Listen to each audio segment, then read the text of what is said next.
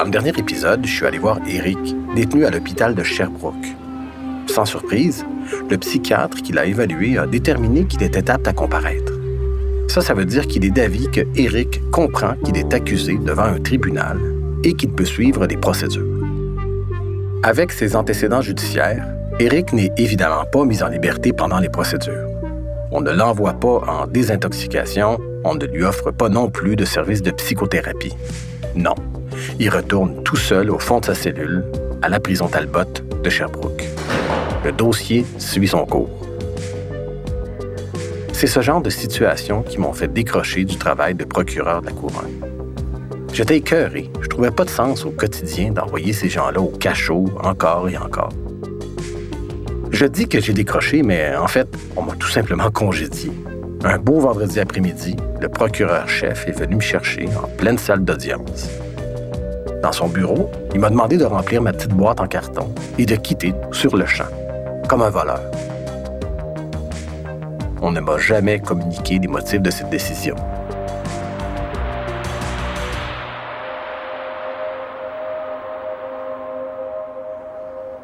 Avec le recul, je suis quand même obligé d'avouer que c'était une bonne décision. J'étais pas bien là-bas. Je me suis jamais intégré à l'équipe. Trop différent, peut-être.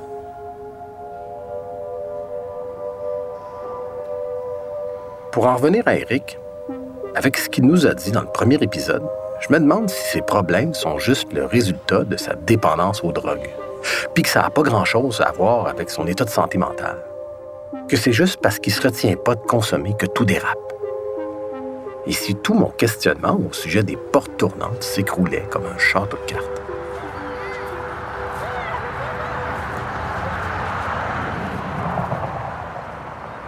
Pour en avoir le cœur net, je décide de retourner voir sa mère Suzanne pour qu'elle me parle de lui avant qu'il prenne la drogue.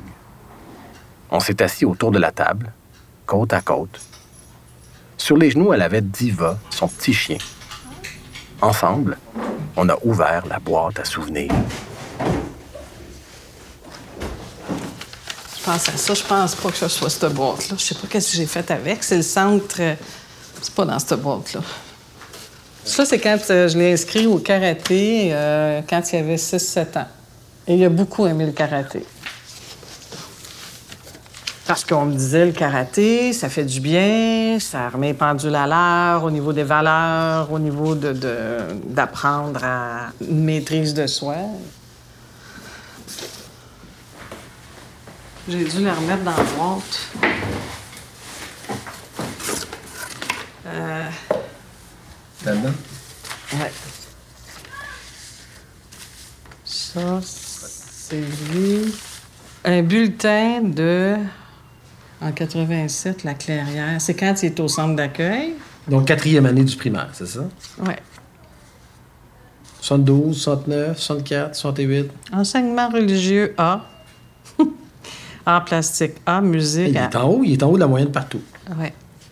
S'il améliorait son comportement, ses notes seraient encore plus supérieures. Il est capable et peut bien s'appliquer quand il se concentre sur son travail. Bon, ça, c'est standard quand même, là, les informations qu'on donne là-dedans. Il fonctionne très bien quand il se sent surveillé. Tu sais, quand lui-même, il dit. Moi, j'ai besoin. Ouais. Par contre, il peut faire des mauvais coups par en dessous. Il est quand même intéressé à son travail en classe. J'aimerais, dans un avenir rapproché, si possible, que vous communiquiez avec moi, Madame Pépin. Merci beaucoup. Ça, c'est toi qui écris ça. Ça, c'est un professeur qui écrit lors de la rencontre, il a clairement dit que lorsqu'il est seul avec un adulte, il est calme et lorsqu'il est en groupe, il niaise pour faire rire les autres. Au fond, c'est un besoin d'attention de sa part et d'être vu par ses pairs. Dans la mesure du possible, il sera avantageux pour lui. Lui donner de l'attention positivement devant tout le groupe, par exemple, s'il est bon dans une matière, qu'il donne les réponses. Couper ses agirs lorsqu'il fait rire la classe, ce qui peut aller jusqu'au retrait s'il n'a plus de contrôle. Bonne chance. Bien, c'est ça. Il est en retrait tout le temps. À 10 ans. Fait que ça, c'est. Euh, 93. Et 25 ans. Il était souriant, hein? Je- je- ben, il y a quelque chose euh, depuis euh, hier, euh, en fouillant dans les, dans les souvenirs, c'est toute sa, sa- ça me touche, toute sa, toute sa joie de vivre, petit garçon. Sa joie de vivre, son sourire, euh, euh, la musique, euh, puis tout son côté euh, destructeur, c'est ça. Il y a deux polarités. Peux-tu nous parler un peu de sa geste? Il était comment, lui, quand il était, quand il était petit? C'est quel genre de garçon? C'était beau. C'était un fichu de beau bébé. Si j'avais participé à des concours, là, vraiment, un beau bébé. Admettons que c'est un bébé bien normal, aller jusqu'à deux ans. Quand il a commencé l'étape où là, on transfère de la couchette, bizarre, mais c'est vraiment là que moi, j'ai pu observer des choses, versus un petit lit, quand j'allais euh, le soir, bon, je le couchais tout ça, à un moment donné, je pouvais rentrer dans la chambre un heure plus tard, il était couché sur le dos, les yeux au plafond, puis il dormait pas. Puis ça pouvait durer très, très longtemps. Ça, c'est les premières choses que j'ai commencé à trouver bizarres, mais je veux dire, c'est ma première expérience d'enfant, fait que je, je laissais aller. En prématernelle, quand il a commencé à aller en prématernelle, son professeur me disait qu'il était très demandant, mais qu'elle prenait ses genoux, puis après ça, oups, ça allait. Ensuite, quand il été en maternelle, euh, elle n'avait pas l'intention de le prendre sur ses genoux. Et elle disait qu'il arrachait les des enfants, il était turbulent. Et je me souviens qu'elle m'avait dit On est très bien quand votre fils n'est pas ici.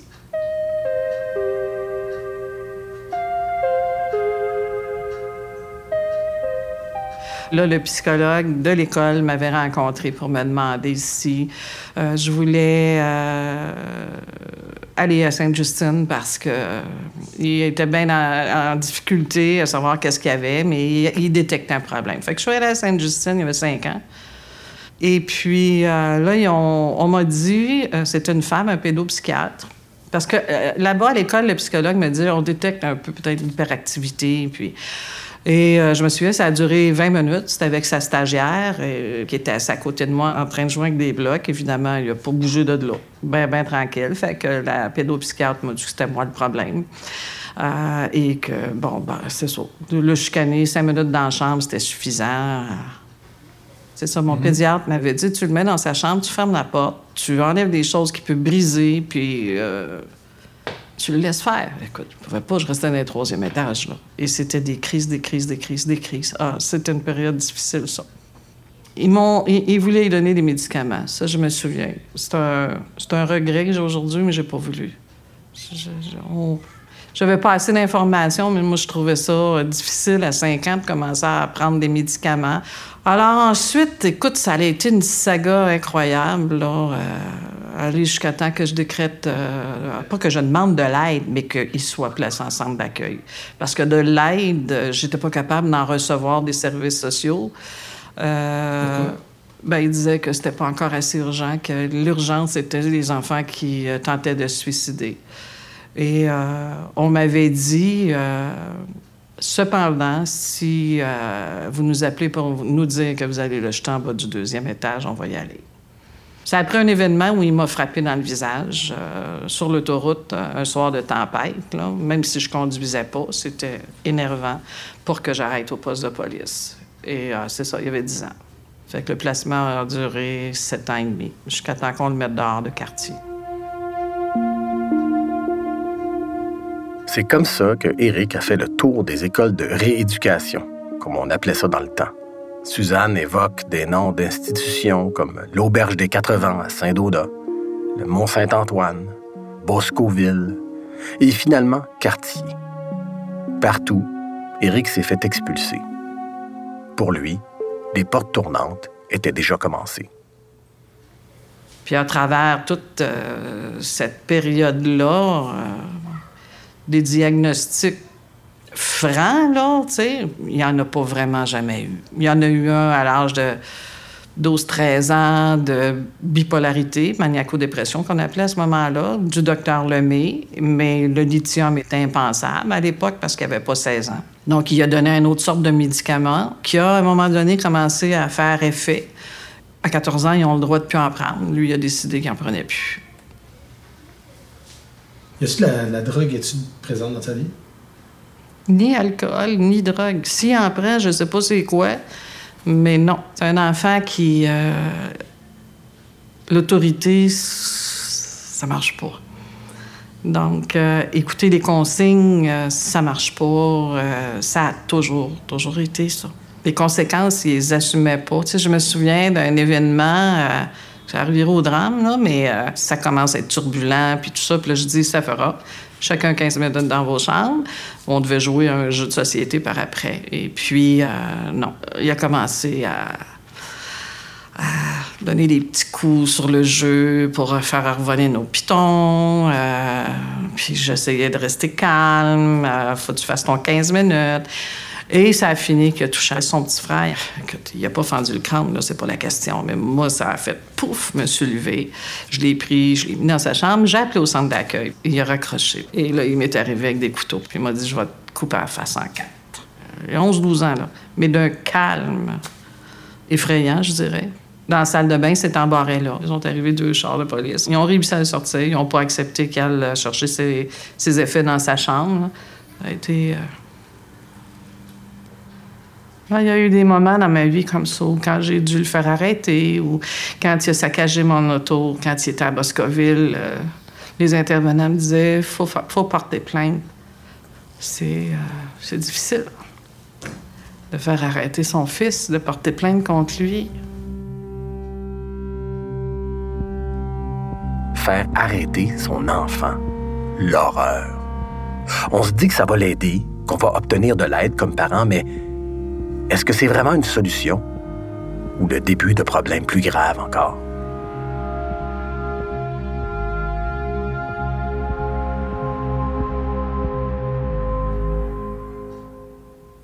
Après son deuxième centre d'accueil, je l'ai repris parce que je me disais, il n'y aura rien dans ses valises. Il est toujours institutionnalisé, il n'y a pas de contact avec les filles, puis oh, ça, a très mal été. Fait qu'à un moment donné, écoute, il y avait une petite fille en haut qui trouvait de son goût. C'était la fille du propriétaire et sa petite fille sont déménagés, là. Il leur faisait peur.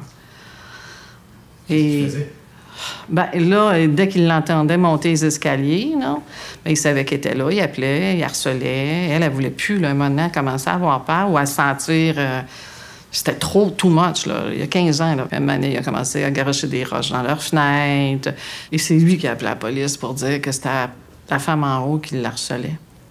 C'est lui. Oui, c'est lui qui a appelé la police. Euh, j'étais pas là, puis je me suis envenue à la maison. Ben oui. Alors, je me souviens, les policiers sont là. Et puis, on dit, de manière t'es parti, on va t'avoir régulièrement assis en arrière, dans notre voiture. Là, on avait besoin de souffler on est allé faire un tour dehors. En regardant Suzanne promener son chien dans le parc, je ne peux pas m'empêcher d'imaginer la souffrance que c'est d'avoir un enfant qui se trouve dans la situation de Eric. Ça doit aussi être difficile pour son frère, sa tante, sa grand-mère, ses enfants. Ah oui, je vous l'ai pas dit. Eric a deux enfants. En rentrant dans la maison, j'étais encore bouleversé. J'ai pris deux bonnes respirations, puis on a continué l'entrevue. Alors, c'est quand il est sorti des centres d'accueil, puis que là, ben, dans son itinérance, parce qu'il a commencé à devenir itinérant, ça fait 19 ans, mais là, les dernières années, il est en prison, mais ça fait 19 ans. Où là, il y a l'hôpital Saint-Luc, Notre-Dame, Fleury, où là, il y a les psychiatres qui m'appelaient de chacun de ces hôpitaux-là. Je pour se ramasser là. Et il y en a un, c'était à Notre-Dame, je crois, qui m'avait dit Vous faites bien d'avoir peur, Bon, c'est un asocial, ça, c'était très, très clair, euh, avec un paquet d'autres euh, dynamiques, mais pas de euh, diagnostic franc. Tu sais, à Pinel, ils l'ont évalué quand il était mineur. Et j'ai jeté ce rapport-là peut-être il y a dix ans, mais dans lequel on disait il est irresponsable, il ne reconnaît pas. La, même chose qu'aujourd'hui, en fait. Et il disait euh, dans son rapport c'est un jeune qu'on va revoir ici aujourd'hui. Fait que je trouve ça extrêmement triste de voir que personne ne veut donner de diagnostic. L'encadrement, la place là où il pourrait être aidé, euh, ça n'a pas eu lieu mais qu'on prévoit déjà avant sa majorité qu'on va le revoir dans un char de police, on va le revoir à Pinel. Oui, c'est beau, mais on fait quoi? Afin d'éviter de le revoir là? Je crois qu'il faut à un moment donné réorganiser les choses autrement, puis de voir que non, non, on peut pas tout mettre le monde tout en prison parce qu'ils ont un problème, puis euh, tout, euh, tout où? tout où ailleurs, je sais pas. Il n'y en a pas d'ailleurs. C'est en prison ou, ou bien non où? Ça, c'est la question à 1000 pièces. C'est quoi l'alternative à la prison? L'asile? Il n'y a pas grand-chose à part la prison. Hein. De toute façon, comme humain, dans la population, c'est la prison qu'on veut pour les criminels, pas des soins ou un autre endroit où ils vont se faire dorloter. Puis c'est pas juste une question d'argent, c'est plus une question de mentalité. On est fâché contre eux. On veut se venger. Quand une personne commet un crime, on veut la punir, l'enfermer, la faire souffrir. Avez-vous déjà remarqué qu'à la télé, à la radio, au cinéma, dans les journaux et même dans les romans, on s'intéresse juste aux aspects exceptionnels de la criminalité, comme les meurtres et les accusés riches et célèbres qui engagent des équipes d'avocats chevronnés? En fait, on ne nous montre pas ce qui se passe vraiment devant les tribunaux. On nous dit jamais, par exemple, que presque tous les accusés plaident coupables, par milliers. Et si c'était précisément pour cette raison qu'il n'y a rien d'autre que la prison? Tu sais, c'est bien beau l'avocat de la défense. Euh, il défend son client, je le comprends. La couronne protège le public, je comprends. Mais à travers de tout ça, il y a un individu avec une dynamique, une problématique. Est-ce que c'est la meilleure chose pour lui que de lui donner encore une chance? Quand ça fait la quinzième fois que tu te fais arrêter, puis on te donne encore un mois et demi. Qu'est-ce que ça fait? Je m'en fous, moi, je vais faire un mois de prison. Je veux dire, là-dedans, lui qui a déjà les conséquences pour lui, ça ne veut pas dire grand-chose. Ça voulait rien dire. Un coup, j'imagine, je ne suis pas dans leur peau, mais un coup que tu as passé à travers euh, la première fois, la deuxième fois, la troisième fois, puis tu as passé à travers un paquet d'événements, je le sais, en dedans, parce que je n'ai eu connaissance. Pas facile, difficile. J'imagine que tu deviens un peu immunisé à quelque part. Je reproche qu'il n'y a pas un juge, en fait, qui a mis ses culottes. Sais, je, souhaitais à un moment donné, mais il va-t-il y avoir une sentence qui va faire que là, oups, il, va. J'espérais que ça aurait peut-être pu se produire comme ça, puis que ça change de quoi. Je pense que là, présentement, la sentence qu'il y a, là, c'est la plus longue, après 24 ans, de délit constant, constant et constant. Puis l'aspect psychiatrique de, ça, moi, je, je passais à travers tous ces dossiers, là. Très rare qu'un psychiatre se, questionne sur son état psychiatrique au moment de commettre les délits. C'est quelque chose qui est un peu absent. Mais quand il est en détention, il est toujours dans les aides psychiatriques. Est-ce que tu peux nous parler un peu de ça? Il a été évalué une demande de la Cour euh, en 2003. Et la Cour a demandé justement euh, une évaluation. Fait qu'à l'époque, Douglas les prenait. C'est là où je l'ai vu le plus heureux. Puis d'ailleurs, lui-même, euh, il m'a demandé l'autre fois, moi, moi j'y retournerais à Douglas puis je resterais là. Il le sait que c'est l'endroit. Je pense que ils ont dit il n'y a pas de problème psychiatrique. Problème psychologique, mais aucun problème psychiatrique. Ce qui fait qu'après l'évaluation, qui a duré à peu près un mois, où je les ai rencontrés, et ainsi de suite, ils ne pouvaient pas lui donner un appartement supervisé parce qu'il n'y avait pas de problème psychiatrique. Donc, on le retournait dans la rue. Moi, je l'ai repris en me disant je, ne peux pas faire ça, là, retourné dans la rue. Et on lui a donné du ritalin. Et je me souviens, on m'a dit on ne comprend pas comment ça se fait que ce, jeune homme-là n'a pas de ritalin dans sa vie. Pourquoi on l'envoyait à la psychiatrie? Parce qu'il est allé souvent en psychiatrie. Il était en psychose. Mais, Mais s'il n'y a pas de problème psychiatrique? Mais quand euh, il était à Sacré-Cœur, puis elle, euh, à j'avais la première fois lancé l'idée du portage. Mais elle, elle me disait. Euh, c'est la drogue qui crée ça. Alors, c'est là-dessus qu'il restait. Tu te drogues, tu tombes en psychose. Malgré le dossier. Moi, je me disais, il y a un dossier quand tu es jeune, là, à Sainte-Justine. Il y, ensemble, il y en a. C'est documenté, là. Euh, ils ont des pistes. Mais non, il faut croire que, quoi que la dernière évaluation, elle dit qu'il y a un trouble de la personnalité mixte, euh, schizoïde et, autre chose. Moi, j'en ai rien à cirer. Il est tu en psychose parce qu'il consomme depuis des années ou ben non, c'est l'inverse. Il a commencé à faire des psychoses. J'en ai rien à cirer. Les faits sont, il est en psychose et ça crée dans sa vie des problèmes. X.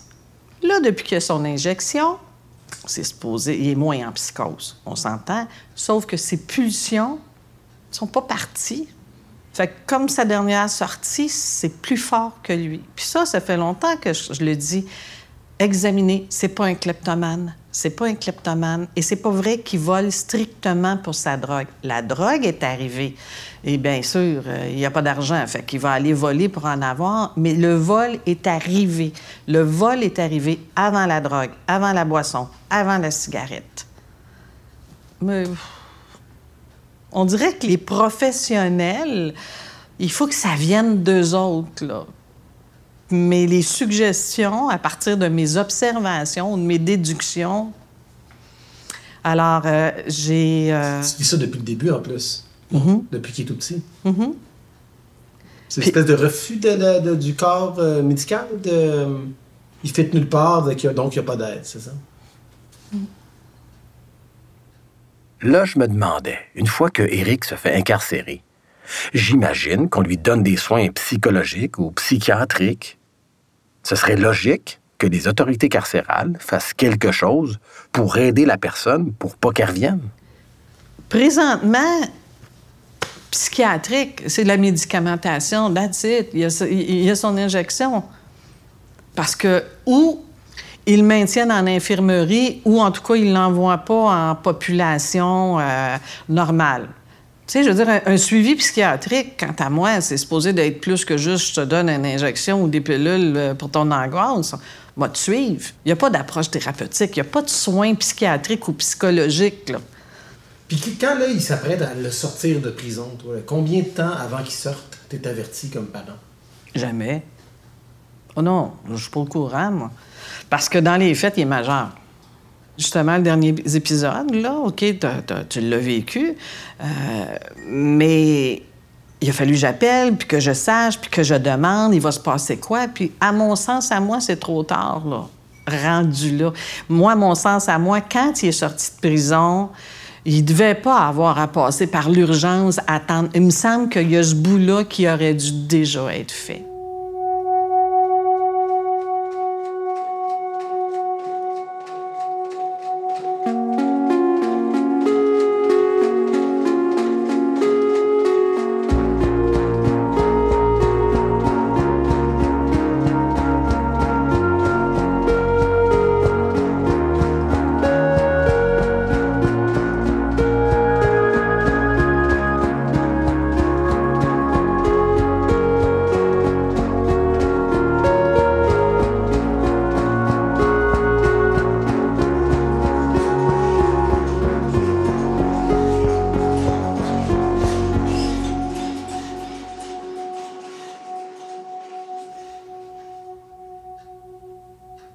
Souvent dit J'ai besoin d'être encadré, j'ai besoin d'être encadré.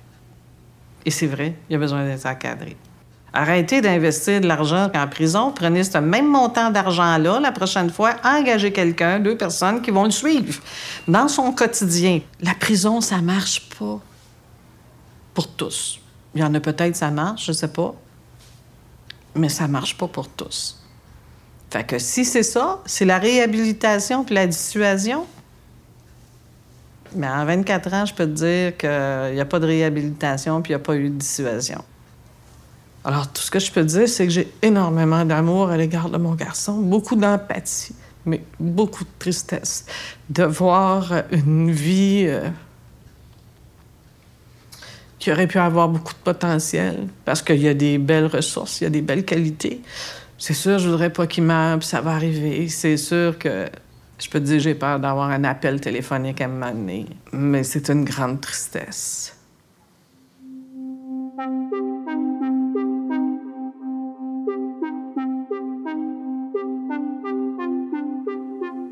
J'écoute Suzanne me parler de tout ça et je me demande si Eric et Suzanne avaient obtenu plus tôt l'aide dont ils avaient besoin et à laquelle ils avaient droit même. Est-ce qu'on en serait là aujourd'hui? Je ne sais pas, mais c'est sûrement pas un hasard si Suzanne travaille maintenant elle-même comme thérapeute en relation d'aide. Peut-être que de cette façon, elle essaie de donner à d'autres ce dont elle et son fils auraient eu besoin. Reste que j'ai du mal à comprendre que le système judiciaire, le système carcéral et le système de santé, connaissant l'histoire de Eric, ne changent pas leur approche d'intervention.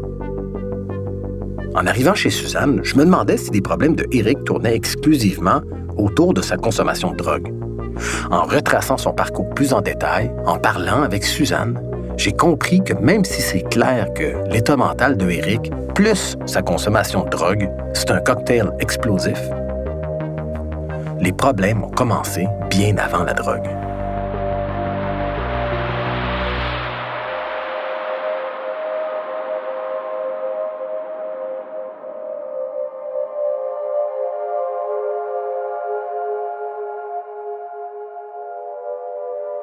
Va en rester là pour cette fois-ci. Eric est encore en prison, en attente de son procès. Son dossier continue devant la Cour. Je vais suivre ça aussi pour vous tenir informé de la suite. Merci d'avoir été là. À la prochaine pour un autre épisode de Porte tournante.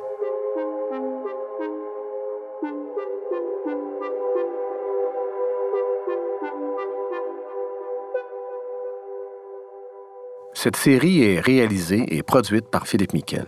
Conseil dramaturgique, Mathilde Béninus. Conception sonore, Marie-Pierre Grenier. Mixage sonore, Nata Huot. Musique originale, Jean-Olivier Bégin. Ce projet est rendu possible grâce au soutien financier du Conseil des arts du Canada et du Greenberger Center for Social and Criminal Justice. Je tiens à remercier du fond du cœur toutes les personnes qui ont participé de près ou de loin à ce projet. Pour des remerciements détaillés et pour approfondir chacun des épisodes, je vous invite à consulter porte-tournante.com. Porte Tournante est une production de Les Vues de l'Esprit.